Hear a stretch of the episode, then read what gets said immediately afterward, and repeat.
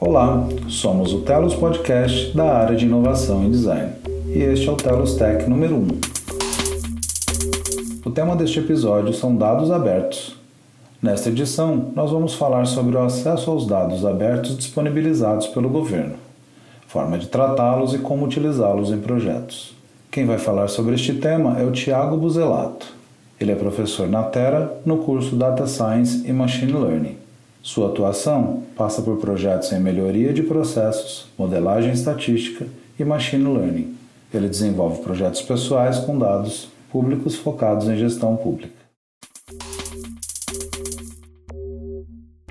Bom dia, eh, Tiago. Bem-vindo ao Telos Podcast. Imagina, eu que agradeço o convite, Pazinho. É, a gente teve recentemente uma, uma, um evento aqui falando sobre o Big Data, né? E aí é bem oportuno agora ter você aqui para falar um pouco sobre os dados abertos, que acho que é o que completa um pouco esse debate a respeito do Big Data, né? Então aí se você pudesse falar um pouco essa diferença entre o Big Data e os dados abertos, né, para a gente poder começar essa conversa, seria bem interessante. Legal. Então, é, não necessariamente os dados abertos são o Big Data. É, quando a gente fala em Big Data, a gente está falando de um volume enorme de dados, uhum. é, milhões e milhões de dados sendo coletados. É, imagina, por exemplo, uma iFoods da vida que durante um almoço, é, imagina quantas pessoas aqui em São Paulo não pedem, não solicitam em questões de minutos almoço dentro do, daquele aplicativo.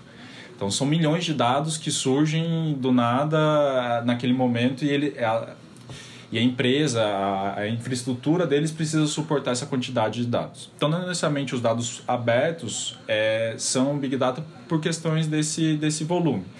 Mas eu acho que é, uma, é, uma, é, é apenas um detalhe técnico. Assim, é, é, do, do Big Data tem até o conceito né, de, de volume, velocidade, de tratamento desses, desses dados e veracidade, né, que são os três Vs do, do Big Data. Uhum. Então, você ter esse, seriam questões técnicas para definir o que seria o Big Data em si. Uhum.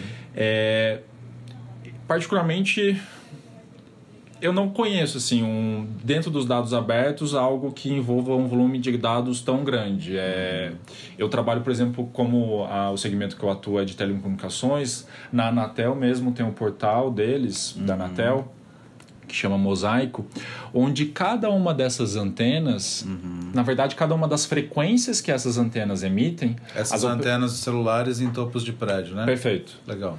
É, elas é, a, a operadora, a TIM, a Vivo, ela precisa cadastrar na Anatel dizendo ah, essa antena vai é, emitir frequências em dois, 2100, 1600 e ela precisa vir aqui habilitar isso. Entendi. Porque ela paga por esse cadastro. Sim.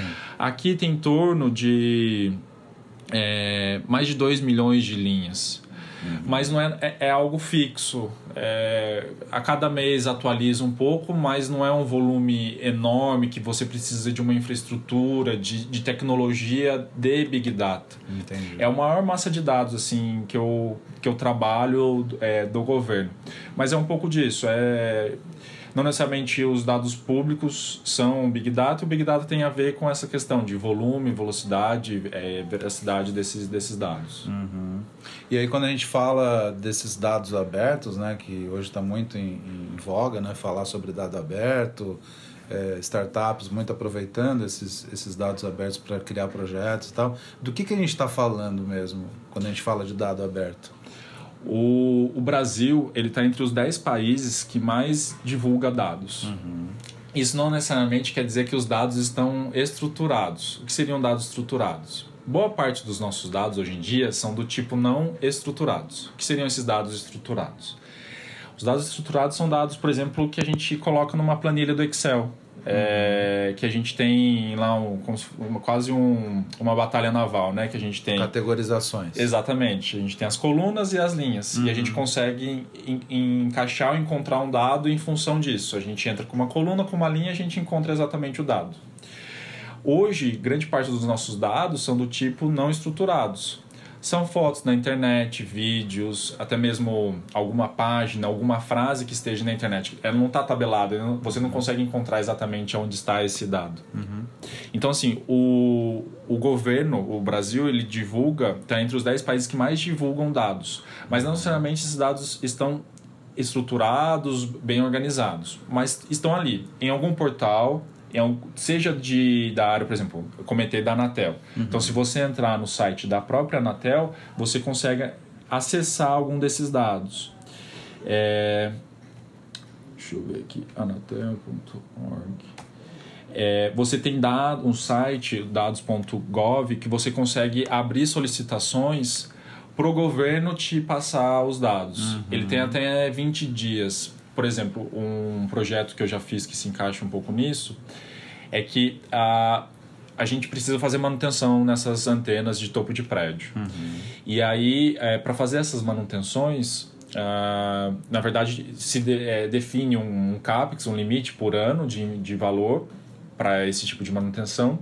E para priorizar, para criar alguma forma de priorização na manutenção dessas antenas, a gente queria identificar quais delas estavam até 500 metros de escola uhum. ou de um hospital. É... Aí a gente fez, eu fiz esse projeto em, em duas, de duas formas. Uma foi usando um software e programando isso, entrando com a, la, com a latitude, longitude da antena e perguntando para o Google, né, para uma é que a gente chama de uma API, a gente envia essa latlong para o Google e pergunta para ele o que você tem no entorno de 500 metros é, com cadastrado como escola ou como hospital na sua base. Uhum.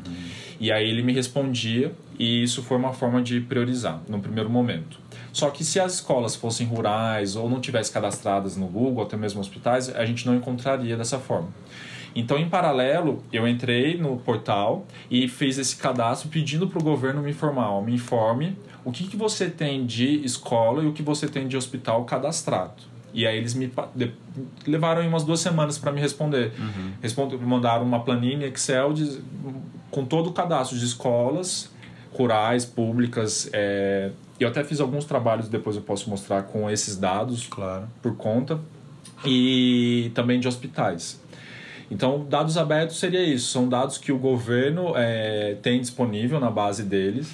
Alguns eles já deixam prontos, você consegue acessar facilmente. Outros, se você fizer um pedido, uma solicitação, ele te envia. Mas não necessariamente ele vai te enviar bonito, estruturado, numa planilha do Excel. Pode ser que às vezes ele te mande uma foto, que aí dificulta um pouco do processamento. Tá. E, e sobre essa abertura dos dados pelo governo, né? Você já falou um pouquinho que existe esse site, né? O dados.gov.br, mas como é que como é que se dá esse processo, né? Desde o governo é, categorizar esses dados ou captar esses dados até ele ele liberar esses dados ou até quem, é, quem são pessoas que trabalham com isso, como ficar sabendo né, que tipo isso é possível e como é organizado isso, desde o momento em que você fica sabendo o, o que tipo de dado até a solicitação em si desse dado, né? Uhum. É. A... Acho que vai muito da, da área que você atua, você busca os dados em função de um, de um problema que, de negócio ou de um problema que você queira resolver. Então uhum. você começa é, essa pesquisa. A, o governo ele é obrigado né, a divulgar é, esses dados, mas como eu disse, ele não é obrigado a divulgar de maneira organizada ou estruturada, como num Excel, de maneira que seriam os dados estruturados. Perfeito. Ele é obrigado a divulgar. Às vezes ele divulga em foto. Por exemplo, tem o Serenata de Amor. Não sei se vocês é, conhecem. É um programa que analisa é, os gastos públicos de deputados. Uhum. Então, eles, é, eles mesmos comentam, nem sempre os, os dados que eles obtêm são de maneira estruturada. Às vezes é uma imagem que eles uhum. precisam processar aquela imagem para conseguir trabalhar o dado. É, como isso é feito dentro do governo, eu não sei. Inclusive, até o atual o presidente ele chegou a tentar rever alguma coisa de dados abertos, tentar é, é, ocultar no início né, do ano, a tentar não divulgar, é, revisar um pouco a lei e não divulgar tanto o, os dados. E criar barreiras para não ter acesso a vários dados. Né? Justamente. Tornar sigilosos por muitos e muitos anos. Isso. Mas, mas é um pouco disso. É a medida. Eu sinto, pelo menos eu sinto isso, que à medida que você vai necessitando desses dados, você começa a entrar nos sites ou nos órgãos relacionados àquele determinado assunto. Uhum. E aí com isso você começa a encontrar. Tem esse site, o dados.gov, que tenta consolidar a parte desses dados. Perfeito. Mas às vezes eles acabam ficando é, concentrados nos órgãos que, que regem né, esse determinado assunto. É, Seria, por exemplo, sei lá, Ministério da Fazenda ou da Economia, eu tenho dados da economia. Perfeito. Ministério perfeito. da Saúde, eu vou lá e capto perfeito. dados da saúde. Perfeito. Basicamente isso. Isso. Tá. E, e qual a importância do, do, desses dados abertos, assim, né? Tipo, que a gente. Uhum. do governo disponibilizar isso para a população ou para a iniciativa privada, enfim? É, o primeiro que torna transparente. Então, você, qualquer pessoa poderia conseguir acessar esses dados e analisar e tentar e ser um pouco dos olhos né, da, desse controle em relação ao que está sendo feito com dinheiro público ou com a estratégia do, do governo. Então, hum. tem um pouco disso. Outra que ajuda as empresas, de maneira geral, privada, ONGs, é a, a, a conseguirem direcionar seus trabalhos, porque imagina o IBGE. O IBGE é um mundo à parte. É, depois posso mostrar algumas coisas do, do IBGE. Mas a gente consegue, por exemplo, é, a unidade, a menor unidade que a gente tem dentro do IBGE, com dados geográficos, georreferenciados, melhor dizendo, uhum. é o setor censitário. Aqui em São Paulo, um setor censitário pode ser um prédio, em função da quantidade de pessoas que moram nesse prédio. Então você, ali você tem dados de é, sexo, idade, é, faixa salarial da pessoa, renda média da, daquela região, quantos é, é, cômodos tem o, prédio, ou a casa, aquela, aquela região, aquele entorno. Então você tem uma quantidade enorme de dados relacionados a um ponto específico. Uhum. Então isso você consegue estudar, sei lá, que tipo de empresa que eu preciso abrir ou a, que perfil de público que eu vou atender. Você consegue direcionar o seu trabalho em função desses dados. Então ajuda muito a direcionar o, o trabalho. Se o governo não divulgasse isso, ficaria muito difícil. É, ou muito caro pagar uma pesquisa para conseguir levantar essa quantidade de, de dados. Perfeito. E, e, existe alguma área que é mais propícia a ter dados? É, enfim, algum, algum segmento do governo? Eu vejo que a parte de. Pode ser uma impressão minha por trabalhar mais com esses dados, mas eu sinto que a parte demográfica ela é mais rica, o IBGE. Uhum. Né? Tudo que se fala de, de IBGE, você tem formas de acessar muito facilmente os dados é, é, tem uma quantidade muito rica de informação no site do IBGE. Entendo. E, bom, você falou um pouco de como encontrar esses dados, né? Que aí é por setor ou até nessa consolidação via dados.gov.br. Acho que a gente já entrou um pouco nesse assunto, né? E, e a gente pode considerar, por exemplo, essa abertura de dados é, do, do governo, né? Por parte do governo é, uma oportunidade para empresas ou startups que queiram trabalhar, ou mesmo projetos específicos que queiram trabalhar esses dados e construir soluções, seja para acompanhar o que o governo está fazendo, ou seja para, é, de uma forma mais objetiva, trazer algum tipo de solução para o âmbito público, para cidades, enfim. Como é que você vê isso? Eu acho que total, porque é, a gente conhece a máquina pública brasileira e sabe que ela nem sempre é eficiente da maneira como a gente gostaria. Então, divulgar esses dados é, ajuda a, a identificar ineficiências que possam ser trabalhadas com startups é, e com empresas para melhorar um determinado nicho, um determinado problema que a gente encontra aqui na, na sociedade nossa. Uhum. Então, é, divulgar esses dados é, com certeza ajuda a ter parcerias e não só contar com o governo para trabalhar em cima desse determinado problema.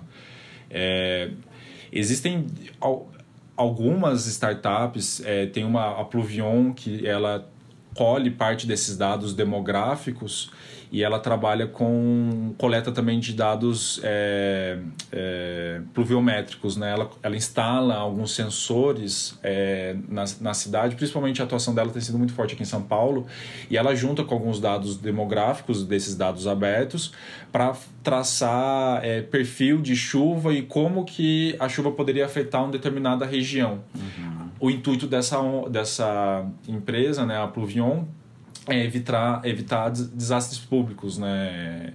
como a, a algum prédio, desabamento, ou alguma espécie de, de morro que venha desmoronar. Então ela tem visa um pouco isso, né? Identificação de riscos. Exatamente, né? áreas de risco. Entendi.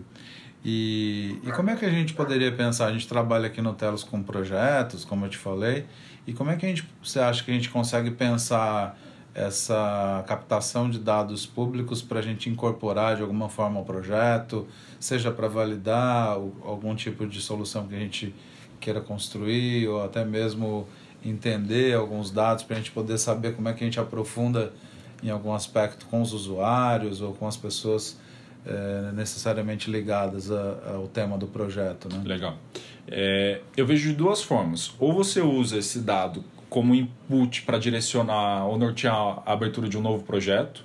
Então, analisar algum desses dados, ah, sei lá, vamos ver se água, o que, que a gente tem de indicadores ou indicativos de, de relacionado à água. A, e aí começar a olhar esses dados e identificar algum tipo de, de possibilidade de trabalho.